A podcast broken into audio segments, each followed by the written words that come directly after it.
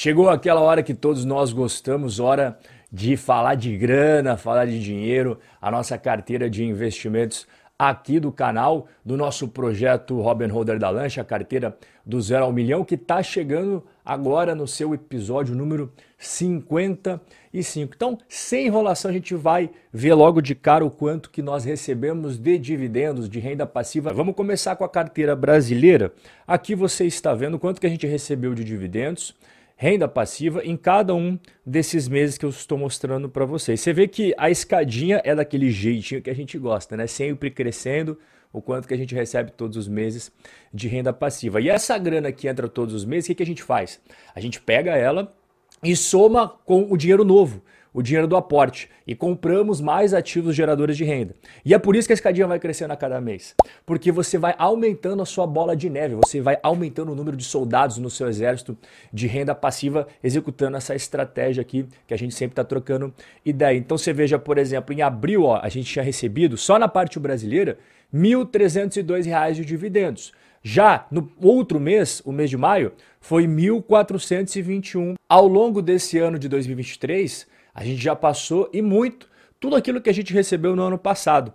Em 2022, a gente tinha recebido R$ 2.703 de renda passiva e agora a gente já recebeu R$ 6.273. Isso que a gente está na metade do ano. E com base nas minhas projeções, a gente vai chegar mais ou menos ali em 17.700 reais. Esse é o dividendo da nossa parte brasileira da carteira. Quanto que a gente vai receber de renda passiva ao longo de 12 meses. Então, a estimativa atualizada com base no que nós temos. E aqui eu não estou contemplando os futuros aportes. Então, é uma projeção bem conservadora aqui, R$ 17.718. Na parte americana, os dividendos funcionam de uma forma diferente. Por quê? Porque existem quatro meses que tem um pancadão de renda passiva e os outros não é que não tem, mas acaba sendo menos. Eu vou mostrar para você aqui no gráfico. Ó, aqui é junho de 2022, aqui é setembro de 2022, aqui é dezembro de 2022. Você percebe que todo finalzinho ali de trimestre tem o pancadão de dividendos. Como a gente está em junho, esse é o mês do pancadão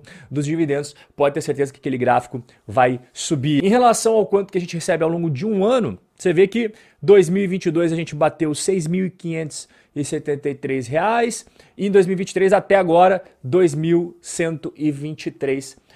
Né? A gente está na metade do ano, então a gente tem muito tempo ainda pela frente para que essa escadinha anual que a gente vem construindo com sucesso desde 2019 na parte americana, para que ela continue aqui, ó, em crescimento. Para quem me acompanha há mais tempo, já está ligado, para quem está chegando agora, saiba que a nossa carteira brasileira ela começou dia 23 de março de 2022. Já a carteira americana, ela começou dia 9 de agosto de 2019. E como é que está o nosso resultado aí quando comparado a outros índices, né? Então aqui eu estou mostrando para você a carteira brasileira 29 0,39% e no mesmo período o Ibov deu 0,10 negativo. Então batemos de lavada o Ibov, aqui a renda fixa, o CDI também batemos de lavada a renda fixa. Aqui é o fundo, o IFIX, né, que é o Ibovespa dos fundos imobiliários, também batemos de lavada, inflação bem acima da inflação e o dólar.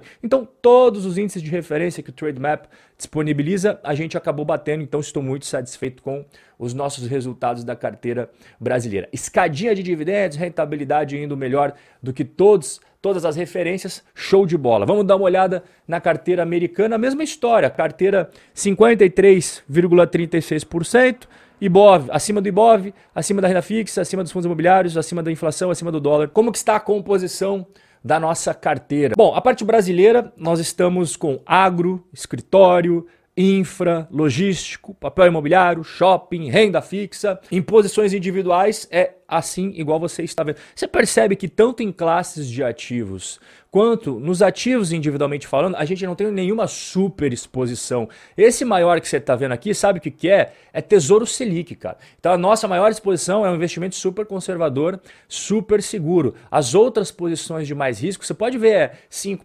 6%, 3%, não tem nenhuma loucura aqui na nossa carteira. Eu não gosto dessas coisas de estar tá super concentrado, eu não curto esse tipo de parada não. Nos Estados Unidos, nós temos essa divisão aqui entre negócios, né, que são ações, a gente tem também os fundos imobiliários americanos, os REITs, e temos aqui a renda fixa. E aqui, ó, cripto, é até importante eu destacar uma coisa para você. Eu tinha minhas criptos na Binance. E não sei se você tem acompanhado, a coisa está ficando meio complicada para Binance. Estão sofrendo processo. A SEC, que é a CV americana, está alegando um monte de coisa da Binance, alegando também que o CEO e a empresa colocam o dinheiro dos clientes, os fundos dos clientes, em risco significativo. A CVM americana está acusando a Binance e o CEO de suposta fraude, má gestão de recursos dos clientes. Então eu resolvi não pagar para ver. Eu simplesmente peguei as minhas criptomoedas e eu transformei todas, tudo que eu tinha na Binance em Bitcoin para poder transferir para Avenue, que a gente já tinha bitcoins na Avenue, não sei se você tá ligado. Ah, Rob, você vai ter só bitcoin agora, só vai deixar da Avenue? Não,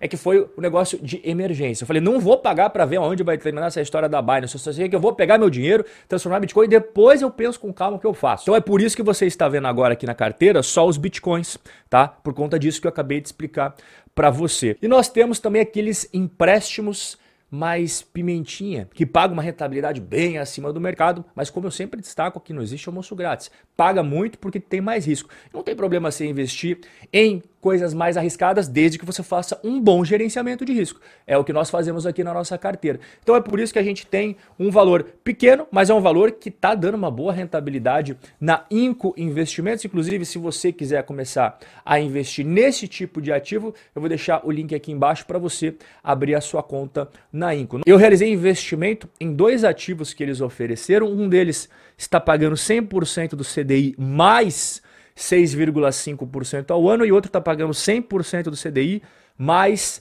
7% ao ano. E se você está vendo aqui, ó, tem um dinheirinho em conta corrente que eles já realizaram os primeiros pagamentos, tá? Quais foram as últimas compras da carteira do canal? A gente comprou coisas nos Estados Unidos e no Brasil. Começar com a terra do tio Sam, nós compramos a ETF que tem 9 mil 543 ações dentro, né? Compramos aí quase, quase aí, batendo na casa dos 2.800 reais. Já converti aqui de dólar para real para facilitar a sua vida. E ele tem literalmente ações do mundo inteiro, né? Estados Unidos, Japão, Reino Unido e as maiores posições, a Apple, Microsoft, Amazon, Nvidia, Google. Então um monte de empresa top pra caramba que tem aqui dentro. No Brasil, nós também fizemos compras. Eu comprei fundo de infraestrutura. Só para explicar antes de falar para você o que, que significa essa coluna aqui. A quantidade em carteira. Se está em pretinho aqui, ó, sem estar tá riscado, é a mesma posição do nosso último vídeo. Se tem um risquinho aqui, ó, significa que essa era a posição do último vídeo e a posição atualizada com o novo aporte aqui em verde, beleza? Então, o IFRA 11, que é um fundo de infraestrutura, ele é isento de imposto de renda tanto quanto você recebe os rendimentos, quanto você for vender com lucro. Então é um tipo de investimento que eu particularmente gosto bastante, tanto é que nós temos três na nossa carteira.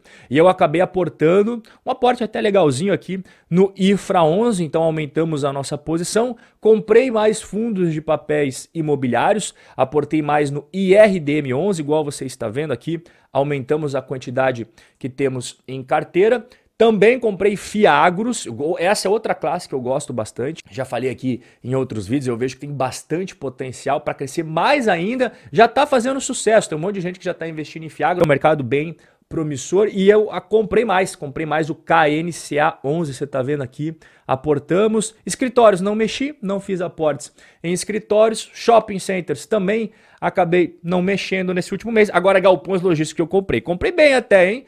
Deu uma portadinha maneira aqui no BTLG, você está vendo que agora a gente está com 111 cotas e o HGLG 11 também, outro de galpões logísticos 58 cotas. Vamos somar tudo e ver como é que tá o nosso patrimônio do Robin Holder da lancha, aqui a nossa carteira do tiozão da lancha. A Inco Investimentos, que eu expliquei para você agora há pouco, a gente está com 1.027 reais. Aí a gente soma com o que a gente tem na XP. A XP a gente está com 201.272 reais. E aí a gente soma com também da Avenue. A Avenue está com 59 mil dólares, né? Quase batendo ali 60 mil dólares.